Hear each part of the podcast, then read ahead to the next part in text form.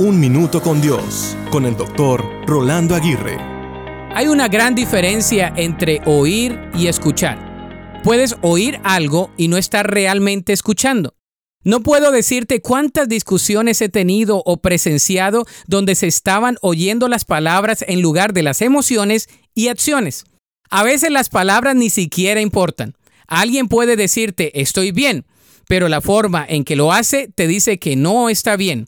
Escuchar significa que también oyes lo que la otra persona no está diciendo. Eso se llama empatía. Empatía significa ponerse en el lugar de la otra persona y conocer su punto de vista. Te preguntas, ¿cómo me sentiría si estuviera en esa situación? Escuchar con empatía significa que escuchas sin interrupción y oyes los temores y sentimientos. Oyes lo que no están diciendo. No estás tratando de arreglar la situación. A veces la sanidad viene solo por escuchar.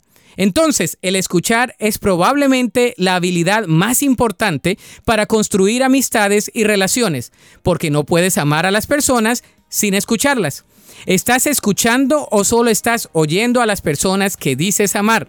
Recuerda que no se puede amar sin escuchar. La Biblia dice en Romanos 15:2, deberíamos ayudar a otros a hacer lo que es correcto y edificarlos en el Señor.